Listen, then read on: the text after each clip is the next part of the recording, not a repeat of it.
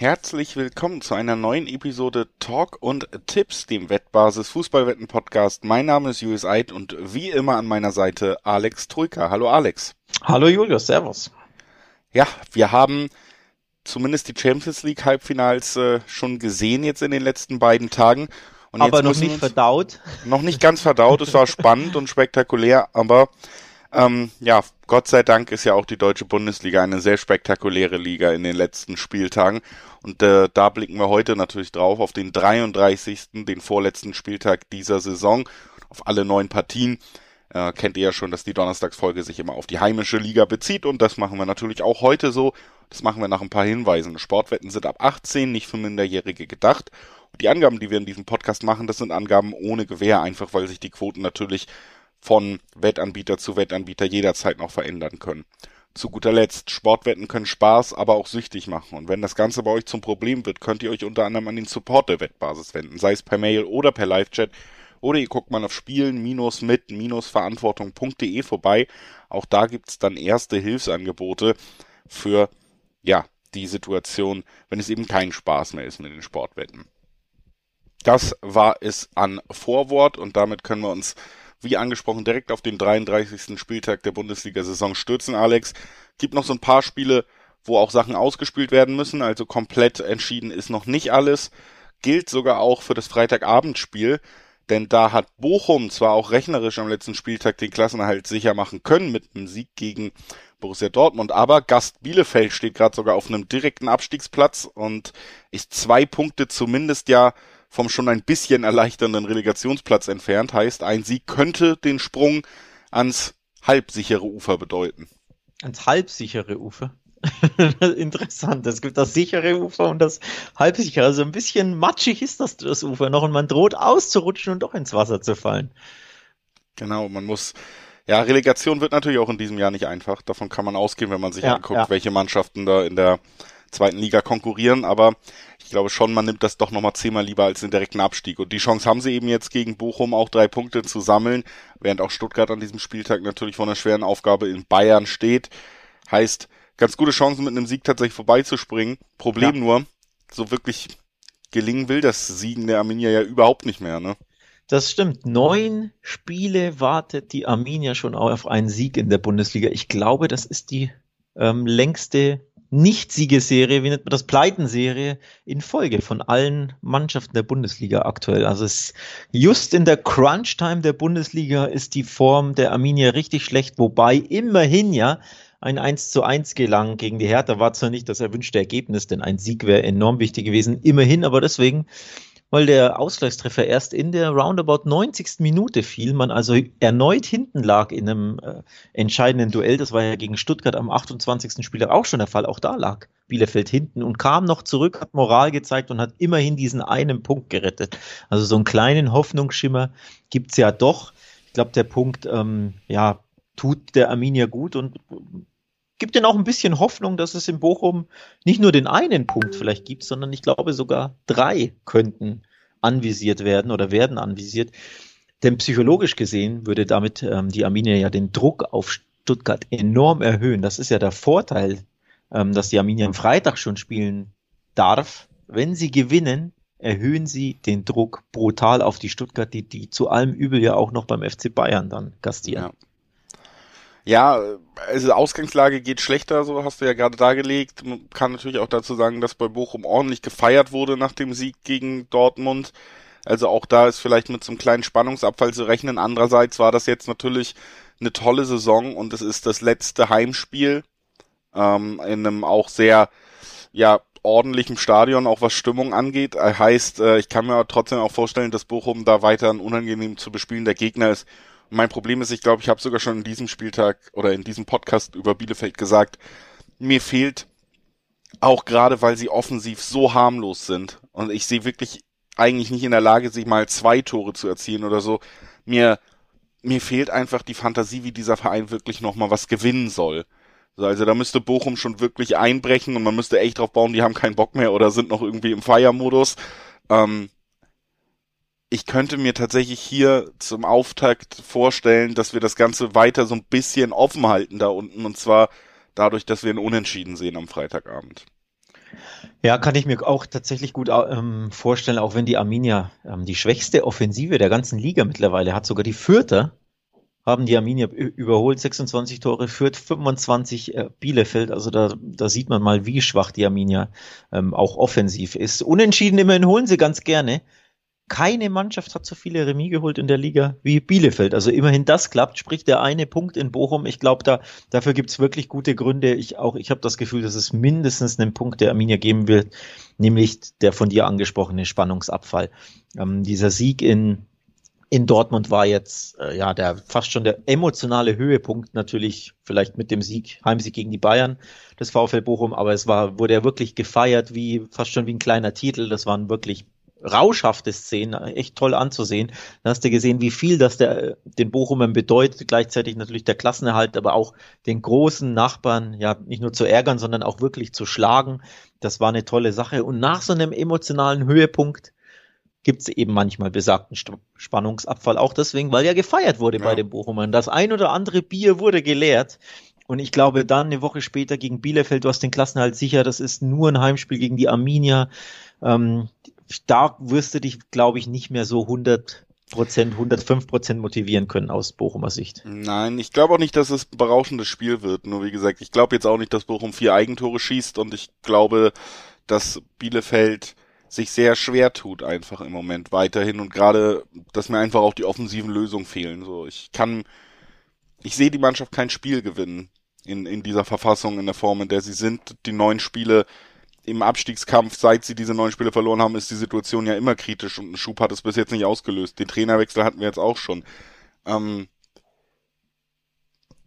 ich sehe da einfach, wie gesagt, ich tue mich sehr schwer auf einen Sieg Bielefeld zu tippen, sehe die Punkte, die so ein bisschen für den Spannungsabfall sprechen, die wir beide gesagt haben und deswegen ist da meine, mein Gefühl einfach genau dieses Unentschieden 360er Quoten, ja. Ja, klingt, klingt, finde ich tatsächlich einleuchtend. Die Form, die, die, sorry, die Heimform der einen und die Auswärtsform der anderen darf man, kann man natürlich auch kurz ansprechen. Die Bochumer zu Hause sehr, sehr unbequem. Sieben der 16 Spiele gewonnen. Ja, und die Bielefelder, in der Fremde drei mickrige Siege in 16 Spielen. Nur drei Mannschaften haben weniger Spiele in der Fremde gewonnen. Die Fürther gar, gar kein einziges, die Mainzer zwei Spiele und die Stuttgarter, der große Konkurrent im Abstiegskampf, ein einziger Sieg. Und die gastieren bei den Münchnern, darüber sprechen wir gleich. Also es spricht nicht so viel dafür, dass die Arminia just bei, in Bielefeld gewinnt, aber das Unentschieden sehe ich tatsächlich auch aus, aus genannten Gründen. Also da gehe ich mit. Für mich ist das auch ein, ein Unentschieden. Die Bielefelder werden alles reinhauen, werden alles probieren. Bei den Bochumern wird die Motivation ein bisschen fehlen. Aber man tut sich schwer, da zwei Tore der Bielefelder zu sehen. Ich sehe mindestens das eine Bochum-Tor, um ehrlich zu sein. Und dann, dass die Arminia zwei Tore erzielt in Bochum, schwer vorstellbar. Also ich bin da auch beim Unentschieden tatsächlich. Sehr schön, dann sind wir uns beim ersten Spiel einig, gehen direkt weiter zum zweiten. Da geht es für eine Mannschaft auch um nichts mehr, nämlich für die Gäste aus Wolfsburg. Für die Heimmannschaft geht es allerdings um noch den ganz großen Traum. Nach äh, vier Siegen in Folge jetzt bei den Kölnern ist die Chance sehr gut, sich tatsächlich für die Euroleague zu qualifizieren. Und wenn wir auf die Tabelle gucken, ist die Chance noch da, sich sogar für die Champions League zu qualifizieren, weil man da eben Schritt halten konnte in den letzten Wochen und immer die Ergebnisse eingefahren hat. Jetzt also Köln zu Hause in guter Form mit dem großen Ziel vor Augen, einem es wird ein sehr, sehr intensives Stadionerlebnis auch werden beim letzten Heimspiel dieser so erfolgreichen und ja. tollen Saison für die Fans. Und auf der anderen Seite Wolfsburg, die erstens um nicht mehr so viel spielen oder gar nichts spielen in dieser Saison, zweitens auch immer gerne ihre Wackler drin haben. Das muss man ja auch immer sagen bei Wolfsburg. Ähm, man hört es schon raus. Ich äh, glaube, der Kölsche Europatraum geht weiter, auch mit diesem Spiel. Ja, glaube ich auch, dass er weitergehen wird. Ähm, heißestes Team der Liga, die Kölner. Ich glaube, das kann man schon sagen. Ja. Vier Siege in Folge ja, und auch. vor allem nicht nur vier Siege in Folge, sondern in jedem der vier Spiele, Achtung, mindestens drei Treffer erzielt. Das ist ja, finde ich, das viel krassere. 3-2 Mainz, 3-1 Bielefeld, 3-1 Gladbach und jetzt 4-1 Augsburg, die letzten Ergebnisse der FC. Also es wird nicht nur gewonnen, sondern die Art und Weise, wie gewonnen wird, mit stürmischem Angriffsfußball, voller Selbstbewusstsein, voller Euphorie tatsächlich. Also schwappt wirklich diese Euphoriewelle von den Fans auf die Mannschaft oder vom Trainer auf Fans auf Mannschaft über. Ich glaube, das ist wirklich so ein Zusammenspiel. Da passt alles und dann im Heimspiel gegen Wolfsburg, für die es um nichts mehr geht, die gerettet sind, die die Saison ein bisschen austrudeln lassen. Natürlich werden die ein bisschen dagegenhalten. Gegen Stuttgart hat man es auch gesehen, hat Wolfsburg auch einen Punkt geholt. Aber ich sehe hier auch den FC ganz klar vorne und ich glaube, es gibt den fünften FC-Sieg in Folge und deswegen ja, gehen die Europapokalträume weiter. Und zwar wirklich ganz nach oben, bis in den Himmel. Denn ja, auch die Champions League ist ja tatsächlich auch noch möglich und wird auch noch möglich sein, wenn sie gewinnen sollten. Ja. Ja, ich äh, glaube auch, äh, der, der Heimsieg wird gelingen. Ähm, die Form ist gut und auch das Stadion hat es angesprochen. Man, äh, da gab es ja jetzt selbst in dieser Saison schon, schon diese Spiele, wo wir dann den 2-0 Rückstand gegen Mainz zum Beispiel hatten und dann wird das in den letzten 30 Minuten gemeinsam mit dem Publikum in 3-2 gedreht und so. Da funktioniert einfach super vieles. Ich glaube auch. Kölsche Real Madrid, ne? Ja, tatsächlich. Äh, das Spiel war wirklich so ein bisschen so. Aber ja. generell muss man auch sagen, also egal für welchen, wenn es egal für welchen europäischen Wettbewerb reicht, gibt's ja auch gar keine andere Variante eigentlich als äh, Baumgart zum Trainer der Saison und Köln zur Überraschung der Saison zu machen. Äh, ein gewisser Christian Streich möchte Naja, ich finde, Christian Streich reden. ist letztes Jahr mit Freiburg knapp gescheitert, darf seit zehn Jahren ruhig arbeiten. Steffen Baumgart kam zu einer Mannschaft, die aus Versehen nicht abgestiegen ist im Rückspiel der Relegation. Dann wurde Geld eingespart, der Kader verdünnt und jetzt stehen sie am vorletzten Spieltag mit der Möglichkeit Champions League da. Dieser Sprung ist meiner Meinung nach nochmal krasser innerhalb von einem Jahr. Auch wenn Streich natürlich immer sehr gute Arbeit macht. Aber ist ein anderes Thema. Ja. Ist es äh, Sieg Köln, das ist unser Thema gerade. Wir haben es jetzt beide ja. schon ein paar Mal gesagt und nicht länger drum rumreden, ist auf jeden Fall unser Tipp. Könnt mir vorstellen, dass wir auch eher wieder ein 2-1 als ein 1-0 sehen. So wie, wie Kölner Spiele ablaufen und gerade bei der ja, ich würde schon sagen, bei Wolfsburg eher offensiv als defensiv stark besetzt. Ne? Äh, deshalb könnte man vielleicht den Heimsieg, der mit 1,6er Quoten belegt ist, kombinieren mit Köln gewinnt und beide treffen. Das äh, ist ja immer ein kleiner Quotenboost, den, den würde ich mir da vielleicht noch gönnen. Das ist sogar ein ziemlich großer Quotenboost. 2,90 gibt's bei BWin darauf und wenn man die letzten Spiele ansieht, ich habe es ja schon angesprochen, in jedem Spiel wurden drei Tore erzielt, aber es gab eben auch in jedem Spiel, bei jedem Sieg Gegentreffer. Und deswegen spricht, glaube ich, schon vieles dafür, ähm, dass wir erneut mindestens von das von dir besagte 2 zu 1 sehen. Also es gibt gute Gründe dafür. Und die Quote ist einfach super interessant. Also ja, das finde ich, ein, finde ich einen guten Tipp. Und unterm Strich, also wer safe spielen will, ich glaube, die, die 1,60 für einen Kombischein, die macht Sinn. Und die, die würde ich mir notieren wollen, denn ich gehe tatsächlich vom FC Heimsieg aus. Mit Modestor? Hoffentlich nicht, denn mein Kontrahent im Kicker-Manager hat ihn. und ich möchte, ich möchte die Saison gewinnen äh, in unserem kleinen Tippspiel. Und von daher ähm, darf der FC gerne mal ohne Modestor gewinnen. Dann andere Leute diesmal zuständig für die Treffer. Wir gehen weiter zum Duell zwischen Freiburg und Union Berlin. Und äh, ja, haben wir ja eben schon durchklingen lassen, neben den Kölnern sicherlich der die größte positive Überraschung der Saison. Die Freiburger spielen auch noch um die Champions League mit. Die spielen nicht nur um die Champions League mit, die stehen gerade auf einem Champions League Platz. Aus eigener Kraft zwei gewonnene Spiele und Freiburg ist in der Champions League, ne? Also, das äh, gilt auch für dieses Spiel. Blöderweise so ein bisschen hat Freiburg nicht den einfachsten Spielplan, was das angeht, wenn man es mit den Breisgauern hält, denn jetzt geht's gegen Union Berlin. Die sind einen Punkt hinter den Kölnern, heißt, ja, sie müssen jetzt am vorletzten Spieltag, wenn Köln gewinnen sollte, brauchen sie auch einen Sieg, um dran zu bleiben, sonst sind sie raus aus der Verlosung. So ein bisschen zumindest Euroleague. Platz 6 entfernt sich dann nämlich so weit, dass man ihn nicht mehr einholen könnte. Und ähm, am letzten Spieltag geht's für Freiburg dann ja gegen Leverkusen, die gerade auf Platz 3 stehen. Also zwei Gegner, die auch noch um Europa spielen. Jetzt Union Berlin, wie gesagt, das Duell Freiburg-Union Berlin. Und das könnte schon sehr, sehr umkämpft werden. Und ja, ich, ich finde schon, ich bin jetzt nicht so siegesgewiss, obwohl die Freiburger vielleicht sogar eine bessere Mannschaft und eine bessere Saison spielen als die Kölner. Ich bin nicht so siegesgewiss bei diesem Spiel, dass die Heimmannschaft gewinnt wie bei den Kölnern irgendwie. Ich bin auch nicht so siegesgewiss. Tatsächlich gehe ich mit. Auch die Quoten sind nicht so siegesgewiss. Also von den Wettan bei den Wettanbietern ist man sich auch nicht so siegesgewiss. Es gibt ja 1,95er Quoten auf Freiburg. Zum Vergleich vorhin gab es ja 1,60 auf Köln. Von daher, die Bedenken sind irgendwo berechtigt oder die werden geteilt, auch von den Wettbüros und auch von mir. Denn der Blick auf die Tabelle spricht ja schon Bände. Für die Wolfsburg geht es um gar nichts und für die Unioner geht es auch um alles, beziehungsweise um Platz 5, 6 oder 7. Und die wollen natürlich auch lieber auf Platz 6, sprich in die Europa League kommen, als 7 und wieder Conference League spielen. Ähm, deswegen Union wird da alles rausfeuern. Ähm, das ist für sie genauso ein Endspiel wie für die Freiburger. Beide benötigen unbedingt die drei Punkte im Kampf eben um die Konkurrenz. Und das Krasse ist ja sogar, Union kann ja selbst Freiburg noch abfangen. Wenn Union jetzt gewinnt, ist man nur ein Pünktchen hinter Freiburg.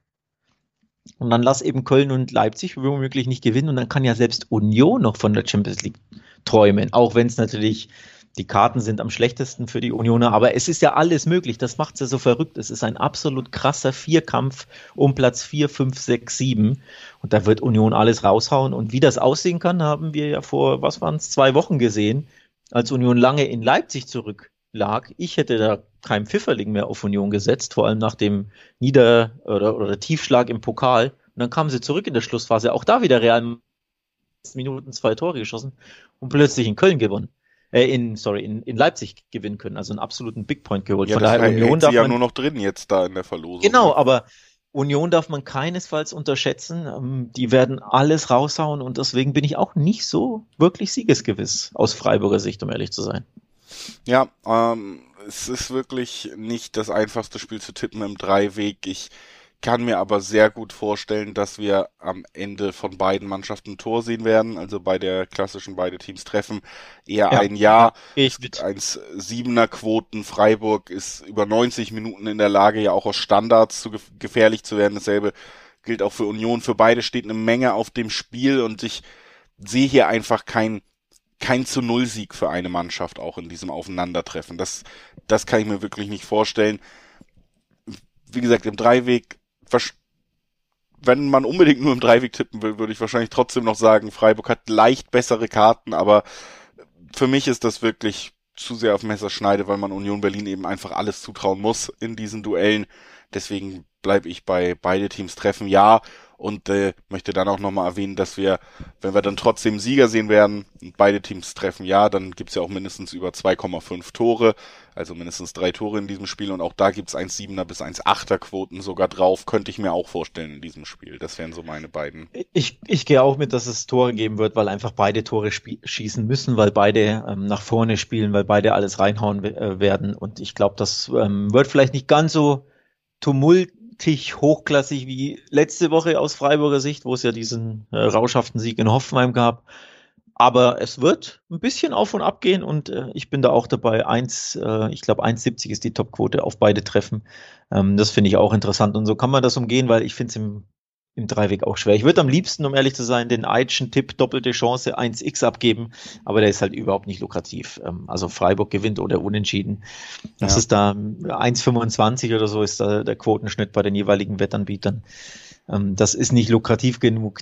Deswegen, ähm, ja, da ich mir den, das 2-1 der Freiburger genauso vorstellen kann wie ein 2-2 samt spätem Ausgleichstor Union oder einem 1-1 samt, weiß ich nicht, Kopfballtreffer Schlotterbeck zum Ausgleich, alles möglich. Deswegen sage ich beide treffen.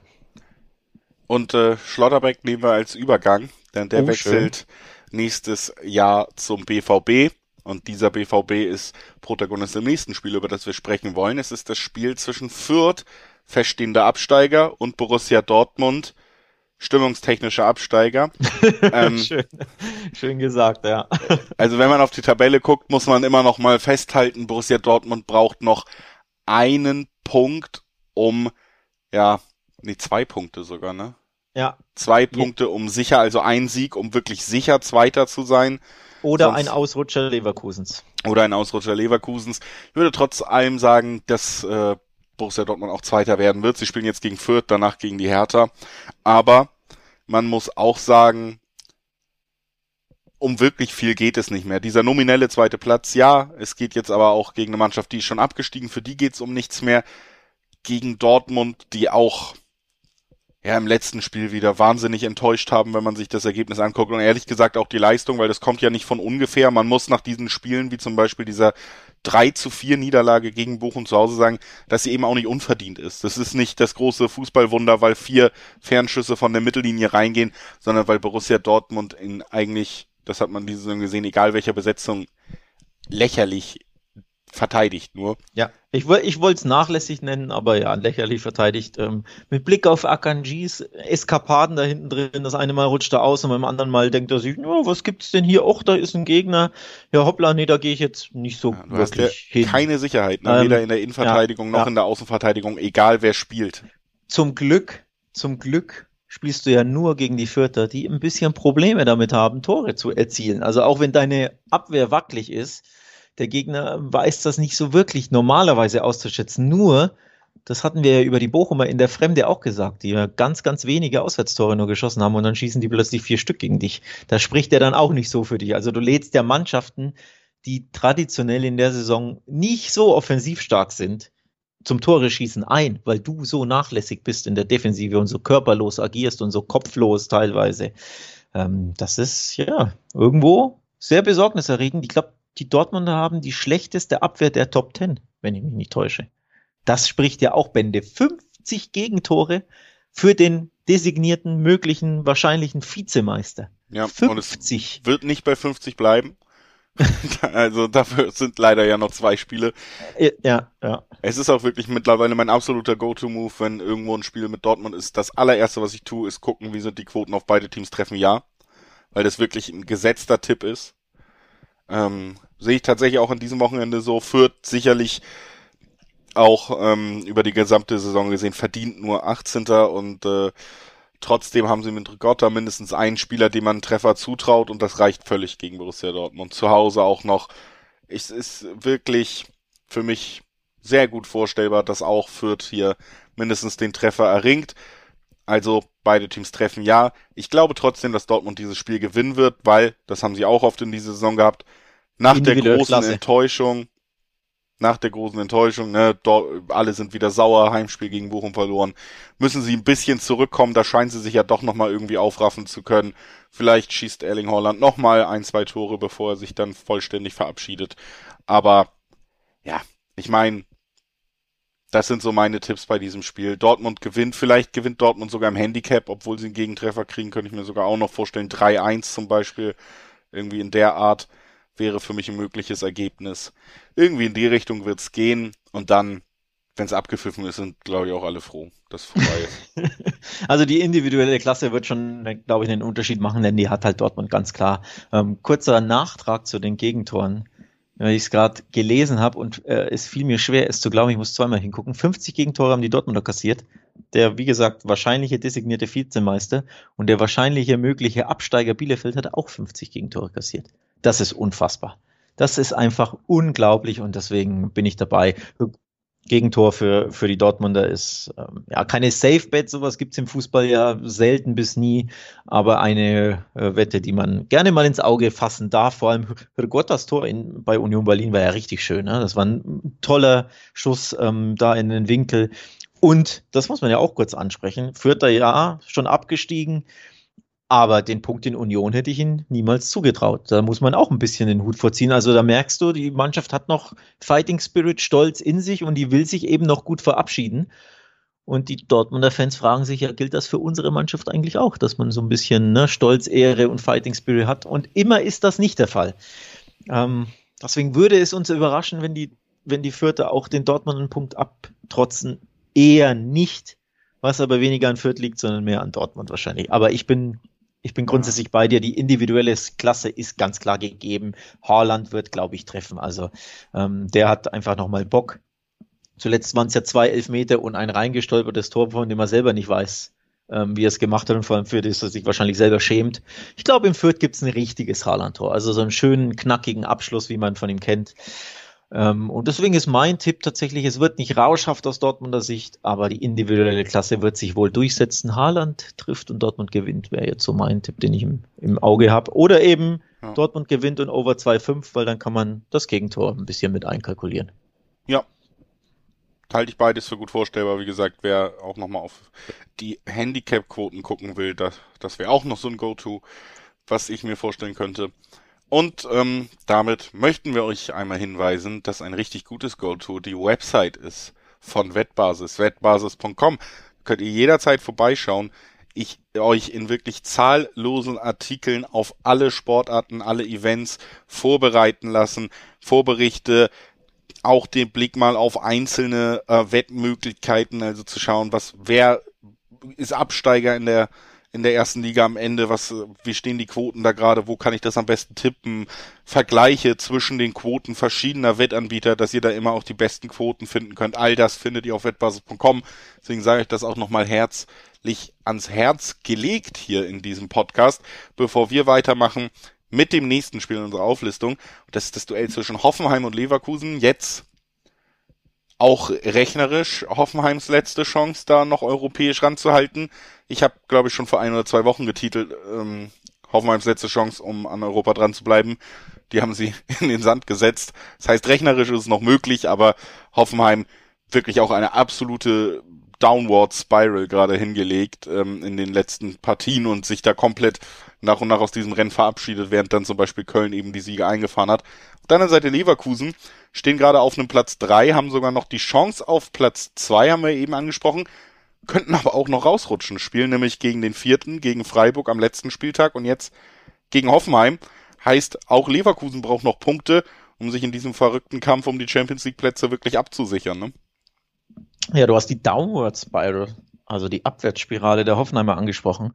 Ähm, die Bielefelder waren die Mannschaft mit den, äh, die am längsten auf einen Sieg warten. Ich meine, die Hoffenheimer sind die, die am zweitlängsten auf einen Sieg warten. Sieben Spiele in Folge ohne Dreier. Ähm, fahrlässig, glaube ich, da Europa vergeben, die Chancen liegen lassen. Und das hat man auch ähm, nach dem 3 zu 4 gegen Freiburg, was ja wirklich das K.O.-Entscheidungsspiel war. Ich glaube, jetzt geht nichts mehr. Ähm, hat man bei Kramaric gehört, der ein Interview nach dem Spiel gegeben hat und der hat auch gesagt, ja, ja, das war so eine der letzten Chancen und ähm, wir haben fahrlässig quasi Europa verspielt in den letzten Wochen. Also ich glaube, da ist der Mindset auch so, dass sie sagen, wir haben es ja, in ja. den Sand gesetzt. Wir haben da keine Chance. Rechnerisch ist es möglich, wenn sie beide Spiele gewinnen und ähm, Union nicht gewinnt und Köln beide verlieren, dann können sie ja sogar noch Sechster werden. Aber ja, ich glaube, man hört schon raus, man braucht ein paar Parameter und nee, sie müssen auch erstmal selber beide gewinnen. Erstens das und ich glaube, sie glauben auch nicht mehr dran. Also jetzt völlig unabhängig davon, Leverkusen natürlich ein brutal schwerer Gegner, das kommt ja noch dazu, aber ich glaube, die Mannschaft glaubt da auch nicht mehr dran. Und das führt mich dann logischerweise auch zum Tipp, die einen sind richtig schlecht drauf, haben Europa verspielt, vom Mindset her glauben sie nicht mehr dran, also komplett konträr zu dem, was Real Madrid auszeichnet, die immer dran glauben, egal wie aussichtslos es ist. Bei Hoffenheim ist das, glaube ich, nicht mehr der Fall. Ähm, Leverkusen brilliert jetzt in den letzten Wochen nicht, so ehrlich muss man sein, aber sie holen immerhin die Punkte und die, sie sind immerhin konstant und diese Konstanz kriegt Hoffenheim nicht. Deswegen bin ich hier eher dazu äh, oder, oder beim Tipp zu sagen, Leverkusen wird das eher schmucklos vielleicht auch wieder gewinnen, vielleicht sehr knapp, aber ich glaube, sie werden es gewinnen. Und auf den Siegtipp Leverkusen gibt es Zweierquote und du weißt, die springen mir ins Auge. Ja, ich habe sie auch schon gesehen und es ist auch mein Tipp bei diesem Spiel, weil die Quote auf Leverkusen einfach sehr nett ist. Wir reden über ein Hoffenheim, was absolut außer Form ist, sieben Spiele in Folge nicht gewinnen konnte. Und dann reden wir über die Mannschaft, die an guten Tagen, glaube ich, von der Kaderqualität her die zweitbeste der Liga ist. Äh, auch gerade wenn man sich die guten Leistungen in der Spitze anguckt. Kann Oha, Grüße an den BVB an dieser Stelle. Naja, also wer sich sehr viel BVB in die Saison angeguckt hat, wird, glaube ich, nicht behaupten, dass sie über die Strecke gesehen schöneren Fußball spielen als Bayer Leverkusen in diesem Jahr. Und ähm, deshalb, ja, Leverkusen ist die bessere Mannschaft. An einem sehr formstarken Tag in einer sehr guten Phase der Saison kann Hoffenheim da sicherlich mithalten, Punkte abstrotzen, aber in der sind sie gerade nicht. Und das Ganze dann eben doch mit dieser Zweierquote, die ich erstaunlich hoch finde, wenn du dir eben überlegst, in welcher Form Hoffenheim unterwegs ist und für wen es um was noch wirklich geht in diesem Spiel. Das ist, äh, das ist wirklich eine Kombination aus Quote und Ausgangslage. Ich hätte eh Leverkusen-Sieg schon auf dem Zettel gehabt, dann mit der netten Quote, da gibt's dann auch nicht mehr viel zu hinzuzufügen, oder? Ja, äh, eine Sache gibt es hinzuzufügen. Die Leverkusener sind ein bisschen unter Druck. Der Druck ist jetzt nicht so hoch, aber immerhin noch so gegeben. Sie können ja auch noch aus der Champions League rausrutschen. Ja. Ähm, das muss man auch noch ein bisschen auf dem Zettel haben. Vier Punkte sind es auf Leipzig. Ja, das klingt komfortabel. Es sind nur noch zwei Spiele. Aber nichtsdestotrotz, drei vor, Lever vor Freiburg, vier vor Leipzig. Lass also Leverkusen verlieren und die anderen beiden gewinnen. Ausgeschlossen Ausschließen kann man es nicht. Unwahrscheinlich ist es jetzt auch nicht unbedingt, zumindest dass Freiburg und Leipzig gewinnen. Und schon wird's richtig kribbelig und schon hast du ein brutales Endspiel am letzten Spieltag. Von daher ein bisschen, bisschen, bisschen Druck ist dann schon auch auf Leverkusen, also dass sie das natürlich sehr, sehr ernst nehmen werden. Und wenn sie es ernst nehmen und bei Hoffenheim hängen die Köpfe und bei Hoffenheim glaubt man nicht mehr dran, dann bin ich da eben auch beim Tipp. Leverkusen gewinnt das. Das also wieder ein Tipp, wo wir beide in dieselbe Richtung gehen. Mal schauen, wie es beim nächsten Spiel ist. Sehr harmonisch ist. bisher. Das ja, bis jetzt, aber vielleicht, vielleicht kommen wir da ja zu harmonisch. Vielleicht bietet schon das nächste Spiel ein bisschen Streitpotenzial. Es ist das Duell zwischen Hertha und Mainz. Hertha aus den letzten drei Spielen sieben Punkte mitgenommen und damit natürlich im Abstiegskampf sich äh, so nach und nach ein bisschen distanziert. Mittlerweile vier Punkte vor dem Relegationsplatz und ganze sechs weiterhin vor der Arminia auf dem direkten Abstiegsplatz. Das heißt auch ein Punkt noch für die Hertha und sie können nicht mehr direkt absteigen. Das hätte man dann schon mal abgehakt und äh, drei Punkte für die Hertha noch und sie sind sicher. Ne? Das gilt also auch in dem Duell gegen Mainz, die zwar jetzt wieder zu Hause gegen die Bayern gewonnen haben, aber wir wissen erstens, Heim Mainz ist eine ganz mhm. andere Mannschaft als Auswärts mhm. Mainz. Und auch in Mainz, finde ich, hat man schon so ein paar Ermüdungserscheinungen gesehen. Bayern, ja, vielleicht so ein bisschen die spektakuläre Ausnahme nochmal, darf man oder muss man immer positiv erwähnen, wenn es Verein schafft, die Bayern zu schlagen. Klar, schönes Erlebnis für alle Fans, aber ich glaube schon, das wird wieder ein sehr, sehr tristes Spiel, weil die Hertha hier wieder einen Gegner hat, den sie zumindest auf ihr Niveau runterziehen können. Ja, und den sie zermürben können und ja. den sie in gefühlt 1000 Zweikämpfe verwickeln können. Ich meine, die Mainzer lieben Zweikämpfe natürlich auch sehr stark. Und dass es dann eben, ja, sehr, sehr umkämpft wird und genau diese umkämpften Spiele die gewinnt ja Hertha zuletzt oder zumindest verliert sie diese nicht. War natürlich bitter, dass man hier ähm, nur 1 zu 1 im Bielefeld spielt. Natürlich trotzdem kein schlechtes Ergebnis im Blick auf die Tabelle, aber du hast 1-0 lange geführt und du hast die Monsterchance zum 2-0 bis zu zweit allein vom Torwart und, und spielst da einmal zu viel rüber, anstatt einfach den Ball eiskalt zu machen, das Spiel zu killen. Das äh, kann sich rechnen, ist natürlich bitter, aber zeigt eben auch auf, zuletzt waren es eben genau diese umkämpften Spiele, wo man spielerisch nicht brilliert hat, aber eben dem Gegner oft ja den Schneid abgekauft hat oder zumindest so genervt hat und so zermürbt hat, dass man eben am Ende das bessere Ende für sich hatte, resultattechnisch. Und eben genau diese umkämpften Spiele dann, dann positiv bestreitet. Und genau so ein Spiel vom Ablauf her sehe ich eben gegen Mainz auch. Da bin ich auch wieder bei dir. Ja, das kann ähnlich zerfahren werden wie die letzten Spiele. Und die Hertha, die Magatsche Hertha mag diese zerfahrenen Spiele oder kann sie auch. Ja, und Hertha hat sich eben auch noch zusätzlich in die Ausgangslage gebracht, dass sie im Moment auch mit dem Unentschieden leben könnten. Ne? Also auch das äh, ist kein schlechtes Ergebnis mehr, weil man sich eben in eine ordentliche Position gebracht hat in den letzten Spielen. Das ist einfach der Luxus, den die Hertha jetzt äh, Stuttgart und vor allen Dingen auch Bielefeld voraus hat durch die letzten Ergebnisse da bei diesen drei Mannschaften. Und ich äh, glaube einfach, wir werden hier wieder kein schönes Spiel sehen mit härter Beteiligung und nicht viele Tore und unter 2,5. Da kratzen wir so an der Zweierquotengrenze. 1,99 im Schnitt, wenn man alle Wettanbieter zusammenhaut. Also ähm, fast Zweierquoten auf unter 2,5 Tore. 1-1, 1-0, 2-0. Das sind so die drei Ergebnisse, die ich mir vorstellen kann hier. 1-1, 2-0. Mhm.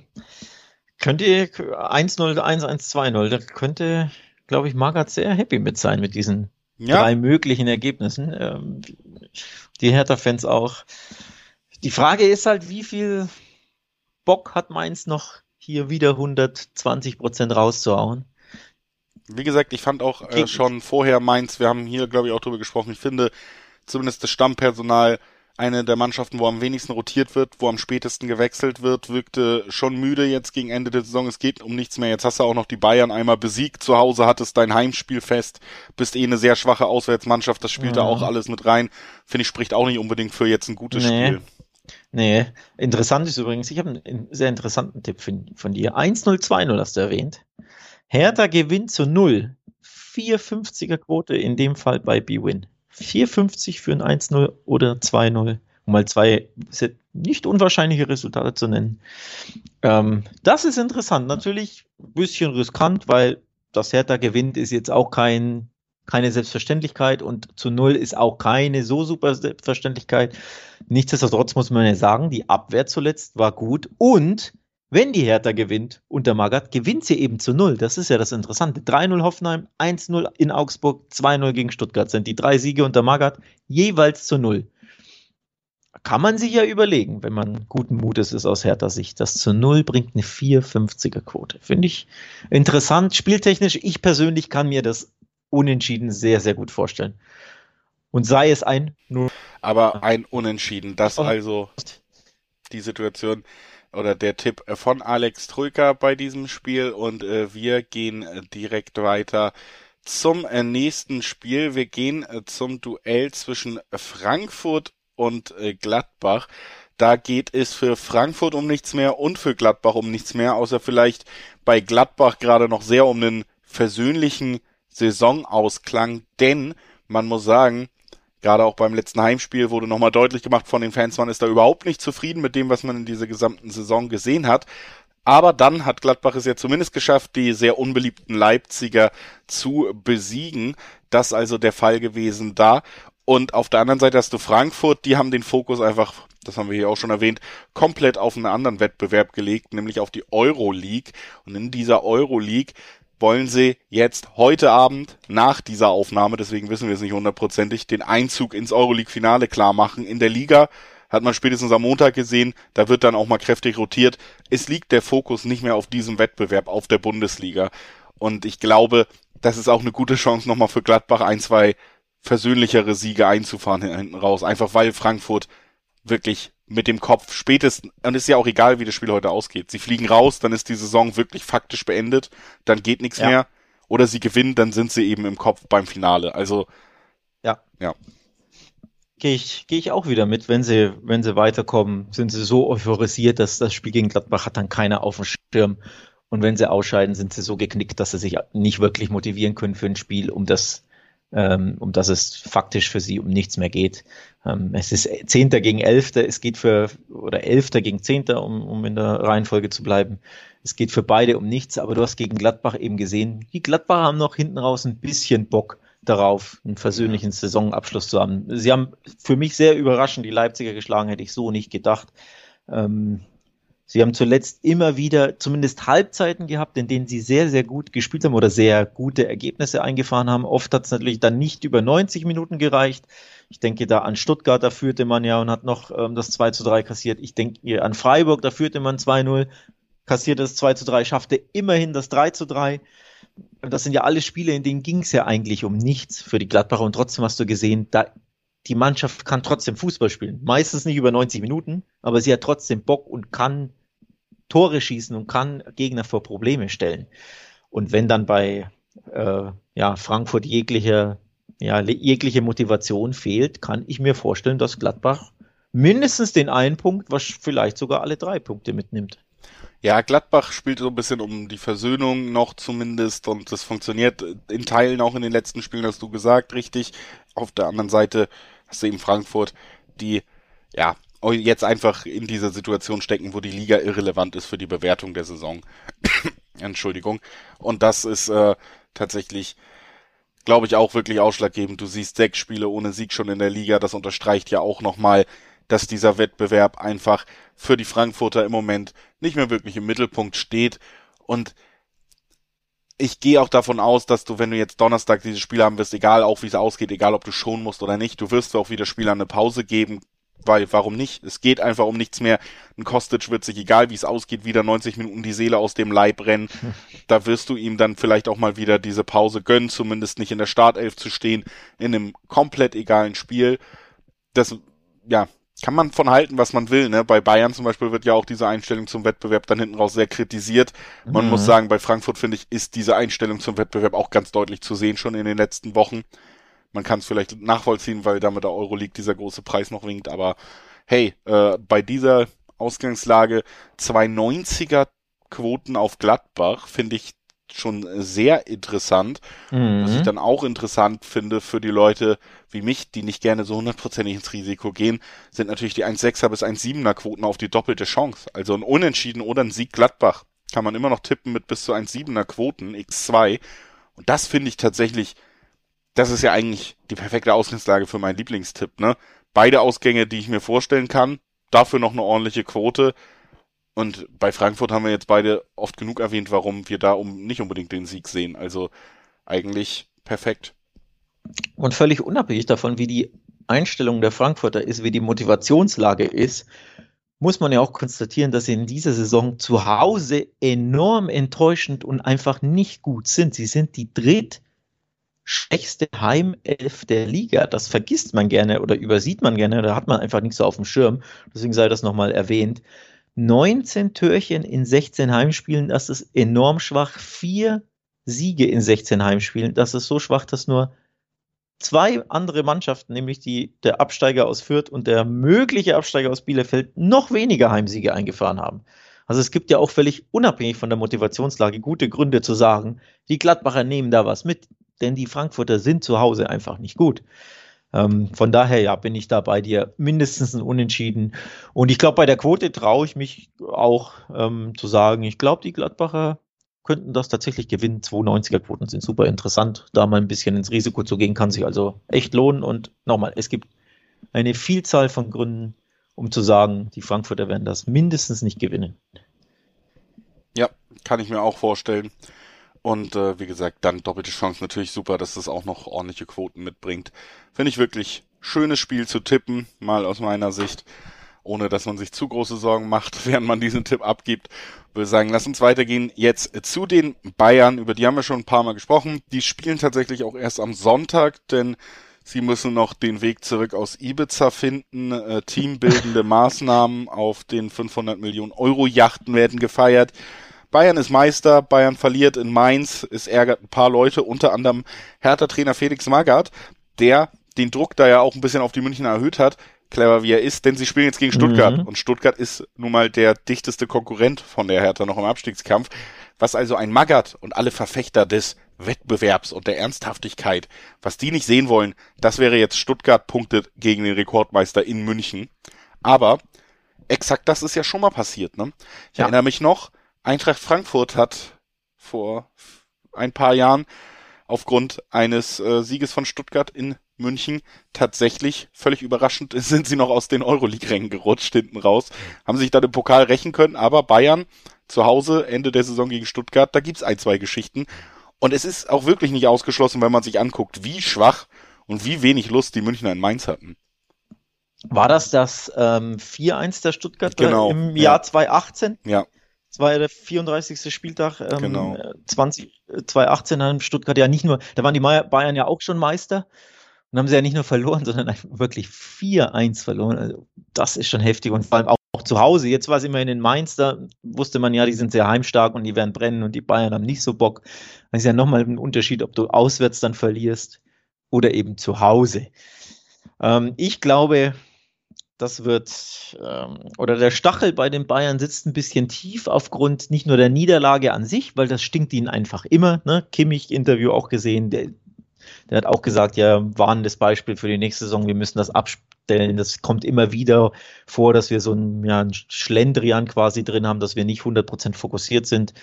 Und da müssen wir dran arbeiten. Und die mediale ja, Berichterstattung war auch ein bisschen sehr, ne, aus Magatscher Sicht gesehen und betrachtet. Ich glaube, das wird den Bayern ein bisschen stinken. Deswegen werden sie sich zusammenreißen und werden hier mal wieder gewinnen wollen. Und eben besagte Siege gegen Stuttgart, die fallen ihnen ja zuletzt sehr leicht. Nämlich nach diesem 1 zu 4 2018 gab es fünf Siege in Folge und zwar jeweils mit mindestens drei erzielten Toren. Also jeweilige Blowouts, wirklich hohe Kantersiege. 3-0, 4-1, 3-1, 4-0, 5-0 lauteten diese äh, letzten Ergebnisse. Also so gesehen ist Stuttgart ja schon, selbst wenn es um was geht, ein bisschen der Lieblingsgegner der Bayern. Und deswegen. Und ähm, ja, mache ich mir Sorgen um den VfB. Ja, und zusätzlich sind sie eben auch nicht in guter Form, ne? Also eben, auch, eben. Auch da muss man sagen, der Abstiegskampf wie bei Bielefeld scheint eher zu leben. Hertha hat so ein bisschen aufgerafft ja, ja. bekommen, deswegen genau. stehen sie auf Platz 15 ja jetzt auch zwischen diesen dreien. Aber auch Stuttgart liefert weder den Fußball, den man ihnen eigentlich zutraut, noch die Ergebnisse, die man sich erhofft hat. Da sieht's halt auch wirklich kritisch aus. Und ja. das hat auch einen Grund, auch einen spielerischen Grund auch einen stimmungstechnischen Grund. Es ist einfach nicht diese Mannschaft, die in der letzten Saison so wahnsinnig begeistern konnte teilweise. Das siehst du sehr selten. Bayern ist die größte Herausforderung der Liga, auch nachdem man am vergangenen Spieltag gesehen hat, vielleicht haben sie nicht mehr hundertprozentig Bock. Und ja, es ist auch clever gewesen von Magath und Co., die Berichterstattung in diese Richtung zu lenken. Ja. Denn du hast es schon gesagt, auch im Selbstverständnis der Bayern, nachdem öffentlich diskutiert wird, ist das jetzt ein Verein, der nichts mehr ernst nimmt und so. Diese Blöße kann sich der große FC Bayern nicht zweimal in Folge geben. Das geht nicht. Ja, ich glaube auch, dass es gibt eine Reaktion darauf, weil sie eben, ja, das nicht nochmal der Welt, der Öffentlichkeit äh, Deutschland zeigen wollen, dass sie wieder sich hier ne, ein bisschen Larifari präsentieren und das nicht ernst nehmen. Und es ist eben ein Heimspiel, das ist auch der riesige Unterschied. Wenn sie jetzt in Stuttgart gespielt hätten, wäre es vielleicht noch mal ein bisschen was anderes, aber es ist eben ein Heimspiel, das kommt noch dazu. Und die Stuttgarter Vorn kommt einfach auch noch dazu. Du hast es auch gesagt, sie wirken gelähmt. Ich, ich habe das Gefühl, sie können mit dem Druck des möglichen Abstiegs eben nicht umgehen. Sie, das ist, der Druck lähmt irgendwo. Angst essen Seele auf, ne? Diese berühmte Zitat fünf Spiele zuletzt gab es keine drei Punkte mehr und die Gegner waren ja jetzt nicht so übermächtig. Du hast unter anderem gegen Bielefeld nicht gewinnen können und zuletzt gegen bei der Hertha natürlich ein Schlüsselspiel verloren, in Mainz nicht gewinnen können. Ja, die sind heimstark, aber für die ging es um nichts. Und jetzt gegen Wolfsburg nicht gewinnen können. Und da warst du ja froh, dass du in der 90. überhaupt deinen Punkt gerettet hast. Also es waren ja allesamt Mannschaften, gegen die darf man durchaus mal drei Punkte holen. Und das haben sie nicht geschafft. Und jetzt bei den Bayern, die zu Hause etwas mehr Bock haben werden, ja, ich mache mir Sorgen um den VfB, ganz ehrlich. Also der VfB muss einfach hoffen, nochmal, dass am Freitagabend die Bielefelder nicht gewinnen, weil in München gibt's, fürchte ich, nichts zu holen für den VfB. Handicap-Tipp 1,6er bis 1,7er Quoten auf die Münchner möglich. Ich glaube, es wird auch ein deutlicher Sieg, wir haben die Vorzeichen genannt, einfach weil Bayern sich beweisen muss und wenn wir als äh, Leute, die in Deutschland Fußball konsumieren, regelmäßig etwas wissen, dann ist das, dass Bayern das auch irgendwann mal wieder tun wird. Also und dass Lewandowski immer Bock auf Tore hat. Er hat auch noch keine heißt. 40. Er braucht noch, glaube ich, sogar sechs. Das könnte sehr ja, bitter werden. Das schafft er natürlich nicht, aber er hat ja auch in Mainz, da ging ja gar nichts für die Bayern und auch da hat er ja getroffen. Ja. Und jetzt spielen sie zu Hause, also Lewandowski wird treffen und Bayern wird gewinnen. Das ist jetzt mein Tipp. Lever hat Bock. Der will hinten raus noch ähm, ein paar Törchen schießen. Der ist auch nicht zufrieden, wenn er nur eins macht. Der hat auch eh Bock. Dann zwei und äh, vielleicht noch den Hattrick. Also das wird ähm, nicht so schön für den VfB, der ja sowieso enorme Probleme in der Abwehr hat. Das ist ja auch noch das andere Thema. Ne? Also sie spielen ja grundsätzlich auch nicht stabil. Die Abwehr ist immer fahrig hinten. Egal wie der Gegner heißt, sie kassieren fast immer Gegentore. Das wird, das wird nicht schön für den VfB. Ja, das äh, denke ich auch. Und wir bleiben harmonisch in unseren Tipps und gehen harmonisch zum letzten Spiel dieser Folge über. Leipzig empfängt Augsburg und ist äh, tatsächlich nochmal ganz schön unter Druck. Wir haben sie lange gelobt, was das Spielerische angeht, waren sie lange, ja, vielleicht sogar die beste Mannschaft, auch was die Punkteausbeute tatsächlich angeht in der Liga in der Rückrunde. Nur jetzt äh, sind sie nach zwei Niederlagen in Folge hinten raus, auf einmal aus den Champions League Plätzen wieder rausgerutscht. Ist einfach so, dass äh, Freiburg und äh, Leverkusen gerade aus eigener Kraft sich die Champions League sichern können. Also es liegt nicht mehr wirklich in Leipziger Hand. Sie sind auch nur noch zwei Punkte, also eine Niederlage oder den Sieg der Konkurrenz von den Kölnern entfernt, die auf Platz sechs lauern. Auch da also eine enge Situation. Und jetzt mit 1-0 Vorsprung heute Abend im Ebrox gegen die Rangers Euroleague. Auch da haben wir beiden in unserer Vorbesprechung vom Montag, wer jetzt äh, hört und die Spiele sind heute Abend noch nicht angepfiffen, kann sich das natürlich auch nochmal schnell anhören, was Alex und ich da über die Euroleague und Conference League Spiele heute Abend sagen. Da muss man tatsächlich sagen, sind wir uns ja auch noch gar nicht so hundertprozentig sicher, ob sie diese Wucht erstmal überstehen können da in Schottland. Und das könnte natürlich auch weiter Einfluss haben. Auf jeden Fall ist es nicht mehr alles locker flockig unter Domenico Tedesco. Das nee. muss man schon sagen. Nee, diesen Groove, diese locker Flockigkeit, dieses Selbstverständnis, das haben sie aktuell nicht mehr. Das ist, ich will jetzt nicht von Krise reden oder so, aber zumindest, ne, die Lockerheit ist weg, die. Zu einem schlechten Zeitpunkt. Ist vielleicht noch zu, keine Krise, aber zu einem sehr schlechten Saisonzeitpunkt. Einem, du hast zu einem sehr schlechten Saisonzeitpunkt deine, deine gute Form verloren. Ähm, genau. Und dein, ähm, ja, dein, dein Angriffsspiel auch verloren. Also das lähmt ja auch, äh, ne? Die, die Lockerheit, klar, ein Kunko macht dann immer mal dein, sein Tor, der ist weiterhin gut drauf, aber der Rest der Mannschaft float einfach nicht mehr so offensiv. Ähm, und die Abwehr ist defensiv auch nicht mehr so sicher wie zuletzt. Ähm, sie waren ja lange Zeit sehr, sehr stark unter Tedesco, oft zu Null gespielt, zu Null gewonnen. Ja, und zuletzt zwei gegen Union kassiert, drei gegen Gladbach kassiert. Auch in der Europa League gab es ja Gegentore von Atalanta. Hm. Hm, hm, hm. Also ich weiß ich nicht, was ich da sagen soll. Ähm, ich glaube trotzdem, dass wir ein bisschen Glück haben, dass nur Augsburg kommt, um ehrlich zu sein. Ich baue mal meine Argumentation so auf. Ähm, die werden natürlich kämpfen und alles reinhauen und unbequem sein, aber es ist halt trotzdem nur Augsburg, also eine Mannschaft, die einfach spielerisch, die kämpferisch natürlich immer top dagegen hält, aber die spielerisch bisschen was zu wünschen übrig lässt. Und ähm, ich glaube, ja. es ist eine Mannschaft, das ist so, wie, ja wie Augsburg muss, um gegen Leipzig Punkte zu holen, muss ich einfach wirklich auch bereit sein zu quälen, viel, viel zu laufen, die Wege zu gehen, sich gegenseitig abzusichern. Und dann ist halt doch zu diesem Zeitpunkt der Saison immer die Frage, reicht die Kraft und äh, ist auch die Motivation noch so groß? Sie stehen sechs Punkte und mit einem besseren Torverhältnis vorm Relegationsplatz vor den Stuttgartern, die in Bayern ran müssen. Äh, also auch da muss man ja sagen, ist eigentlich schon fast der, der direkte Klassenerhalt sicher. Ein Punkt würde das auch rechnerisch klar machen oder halt eine Niederlage oder nur ein Unentschieden von Stuttgart, wovon wir beide ausgehen. Dann ist das Spiel übrigens von Stuttgart auch noch vorher. Also es dürfte, wenn es nur ansatzweise so ausgeht, dürfte kurz vor Anpfiff feststehen, dass Augsburg genau. die Klasse hält. Und genau. das nimmt auch nochmal ein bisschen Druck raus. Ne? Dann auswärts in Leipzig gegen eine natürlich viel besser besetzte Mannschaft. Das spielt schon dann doch Leipzig sehr in die Karten. Einzige ja. Frage ist wirklich, was passiert heute im EL-Halbfinale? Könnte dann ja wirklich enttäuschender Bruch kommen, der vielleicht auch nochmal die Stimmungslage in Leipzig komplett verändert. Aber an sich sportlich gesehen und auch mit diesen Vorzeichen für Augsburg, die ich gerade nochmal aufgezählt hat, ich gehe davon aus, sie werden kurz vor Anpfiff hören, Jungs, ihr habt wieder mal die Klasse gehalten. Ähm, das ist Gen dann schon.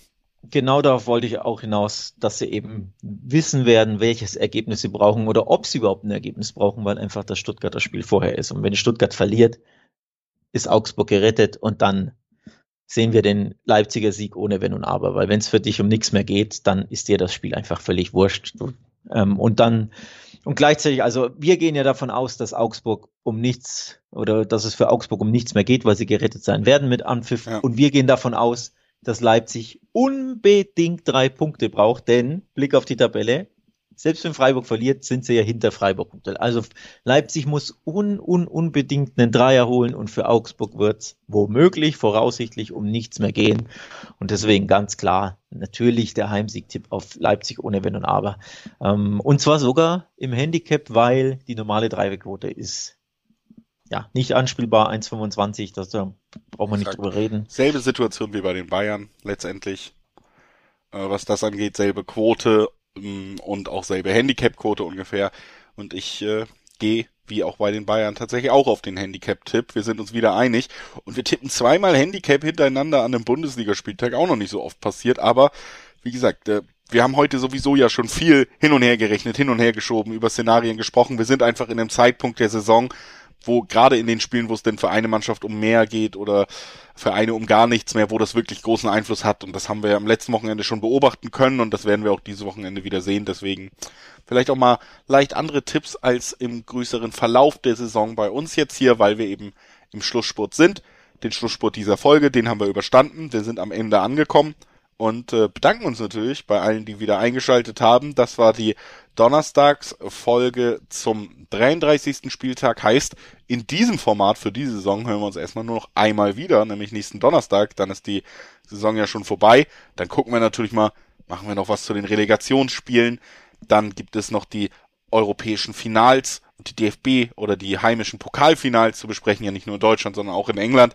Also wir werden da auch noch im Mai einiges an Content für euch haben und wer nichts verpassen will, der kann ja einfach mal abonnieren. Dann verpasst er nämlich nichts mehr von diesem Podcast. All diese Sachen, die ich gerade angesprochen habe, bekommt ihr dann auf jeden Fall mit. Das als kleiner Hinweis noch hinten raus. Vielen Dank fürs Einschalten. Ein schönes Bundesliga-Wochenende und bis bald. Tschüss.